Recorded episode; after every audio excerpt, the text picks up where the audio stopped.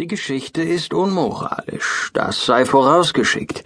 Aber da sie in jenen fernen Zeiten spielt, in denen gewisse Methoden zum ersten Mal in der Kriminalistik angewandt wurden, schadet es wohl nichts mehr, wenn man sie erzählt. Ein junger Untersuchungsrichter war in eine kleinere Stadt gewählt worden, die der Sitz eines Schwurgerichtskreises war.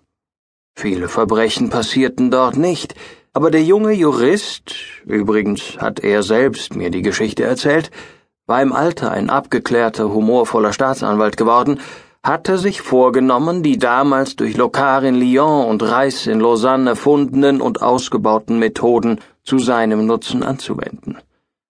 Es handelte sich um Erd- und Stäubchenuntersuchungen, chemisch und mikroskopisch, Fotografieren mit ultraviolettem Licht und andere schöne Dinge mehr, die heute jedes Kind kennt, die damals aber ziemlich neu waren.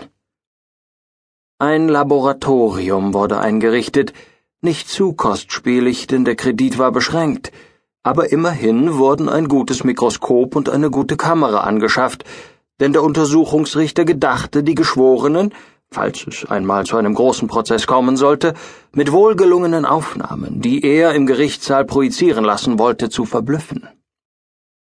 Zur Leiterin der Untersuchungsstelle wurde eine 26-jährige Dame bestimmt, mit Vornamen hieß sie Hilde und war diplomierte Chemikerin. Die junge Dame war nicht hübsch, aber ziemlich resolut. Sie duldete niemanden in ihrem Laboratorium. Nun, das war aber auch nicht nötig, denn die Arbeit langte kaum für sie.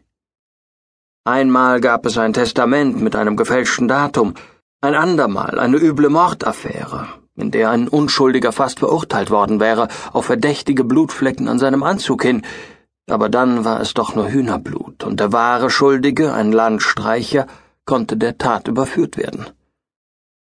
In beiden Fällen hatte das Laboratorium oder vielmehr die Laborantin die nötigen Beweise geliefert. Beide Male strahlte der Untersuchungsrichter und wurde vom Staatsanwalt belobt. Ja, mehr wollte er nicht. Fräulein Hilde hatte sich eine Zwei-Zimmer-Wohnung in einem Häuschen an der Stadtgrenze eingerichtet.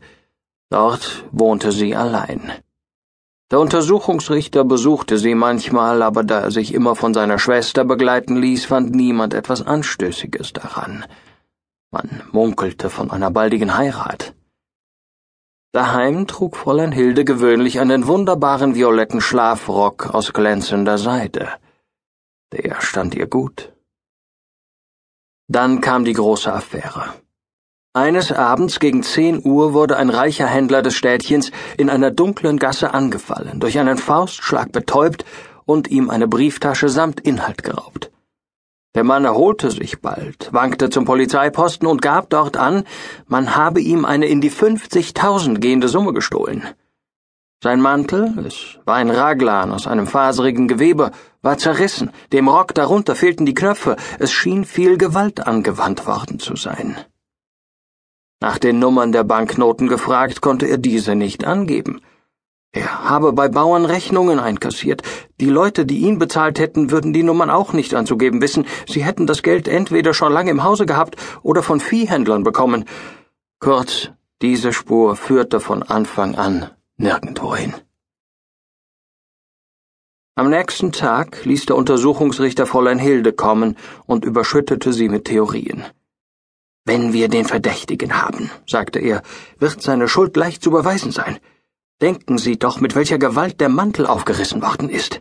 Unter den Nägeln des Täters werden sicher Bruchteile der Härchen zu finden sein. Ja, Stäubchen nur, aber überführend, überführend. Und wenn er leugnet, die Diapositive, die Diapositive, die Sie anfertigen werden. Ach, nur einen Verdächtigen, hätten wir doch nur einen Verdächtigen. Am Abend wurde ein gewisser Niemeyer auf die Aussage seiner Wirtin hin verhaftet. Hübscher blonder Bursch, robust, etwa 28-jährig, Kommiss bei eben jenem Händler, der überfallen worden war. Niemeyer sei in der vorhergehenden Nacht überhaupt nicht daheim gewesen, sagte die Wirtin aus. Der Untersuchungsrichter überraschte den Polizisten, der die Verhaftung vorgenommen hatte, am Telefon mit der Frage Hat der Mann seine Hände gewaschen? Warten Sie, sagte der Polizist, ging hin, inspizierte die Hände des Häftlings, kam zurück und meldete